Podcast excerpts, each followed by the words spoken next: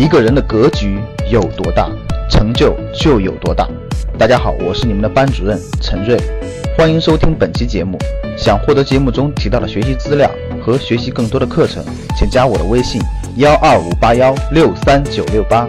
我的微信是幺二五八幺六三九六八。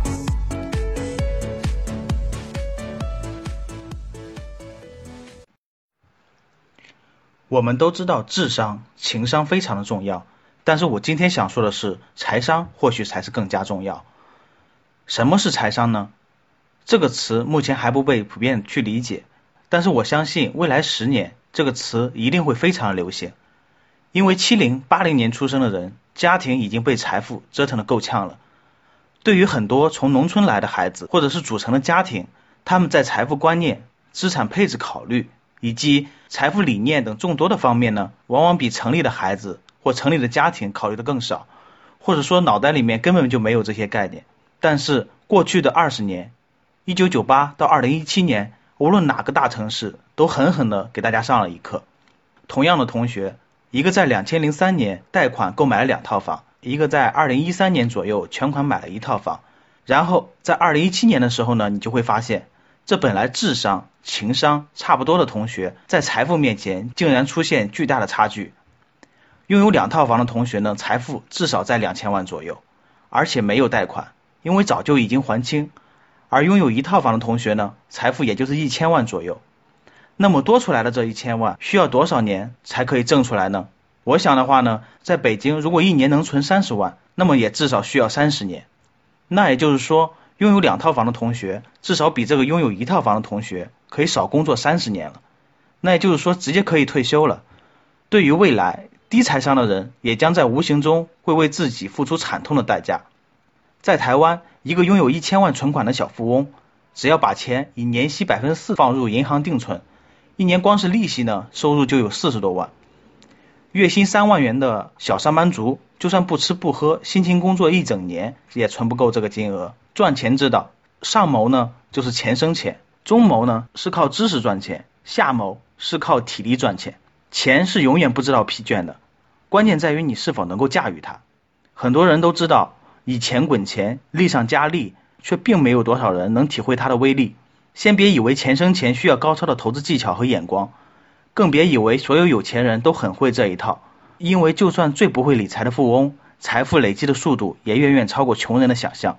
就像刚刚上面讲到的，台湾一千万的小富翁，每年光是利息收入就有四十万，这还只是最不会赚钱的富翁。倘若和巴菲特一样，把钱用来投资，每年平均回报率为百分之三十的话，几乎每隔三年存款呢就会增加一倍，富的人会越来越富，一般人更是望尘莫及。那么要成为有钱人，就必须先有钱。这句话听起来是非常矛盾的，但是却指出了穷人最难以下咽的事实。假如你对于增加收入是毫无办法的，假如你明知道收入有限却任由支出增加，假如你不从收入和支出之间呢挤出来一部分钱去储蓄，并且持续拉大收入和支出的距离，那么你成为富翁的机会就会非常非常小。那如果想成为有钱人又没有那么有钱，那该怎么办呢？刚才我们讲到了积累财富属于是必备的动作，而另外一件事情必须要做的就是。增加钱累积的速度，找到一项不错的投资，最好是能两倍于市场的平均值。高收入不一定成为富翁，真富翁却会低支出。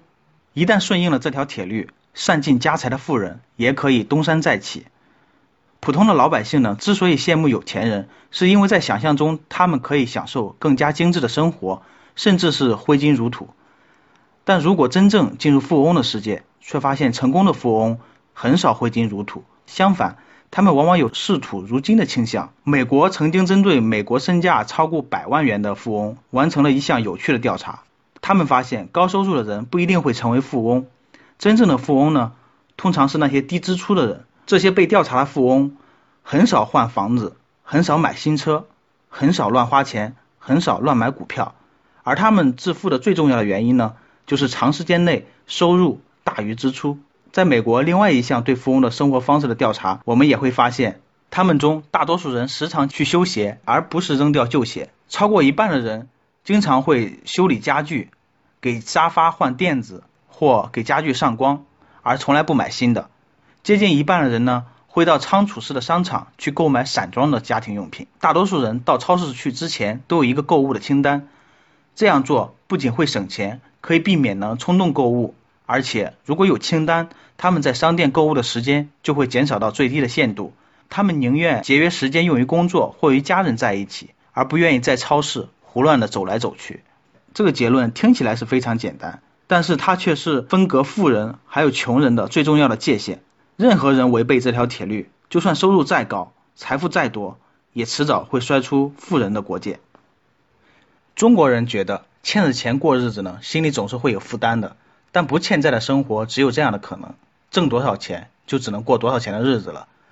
把收入都用于生活消费，没有钱去做投资，会失去很多高额回报率的机会，永远为生活去奔忙。其实可以选择这样的生活：适度负债，释放一部分现金，利用投资的回报率去抵消负债的利息。负债不但没有压力，还会因为进行了合理投资而变得引人入胜。做投资决策的时候呢，要意识到，当投资收益率高于贷款利息率的时候。负债是利用别人的钱来赚钱，长期投资的低风险性是个谎言。通过长期持有，你的收益多半不会波动太大。问题的关键在于，并非所有的投资都适合长期。不管是理财经理还是基金广告，都在向我们宣导：你想不赔钱吗？长期投资吧。仿佛每一项投资只要沾上“长期”二字，利润呢就会滚滚而来。如果自私一点考虑。每个投资公司都想有稳定的长期的利润来源，其中一个方法就是鼓励投资者长期把钱放在账户上。二十年以上的养老保险会让保险公司毫无成本的筹到一笔资本，而五年以上的稳定投资会让基金公司获得稳定百分之一的收益率。倘若这个基数是十个亿的话，基金公司坐地收钱呢就是一千万。但你会发现，心肠不错的证券公司就绝不会鼓励股民长期投资。这个心肠不错是要加引号的，因为一般他们是按交易量来收费的。也就是说，你交易次数越多，他们收的佣金也会越多。看上去呢，长期投资的确会让投资公司的风险降低，但对于投资者来说，可并不一定是这样了。想获得更多投资理财、创业财经等干货内容的朋友们，请加微信幺二五八。幺六三九六八及我们的 QQ 交流群六九三八八三八五六九三八八三八五。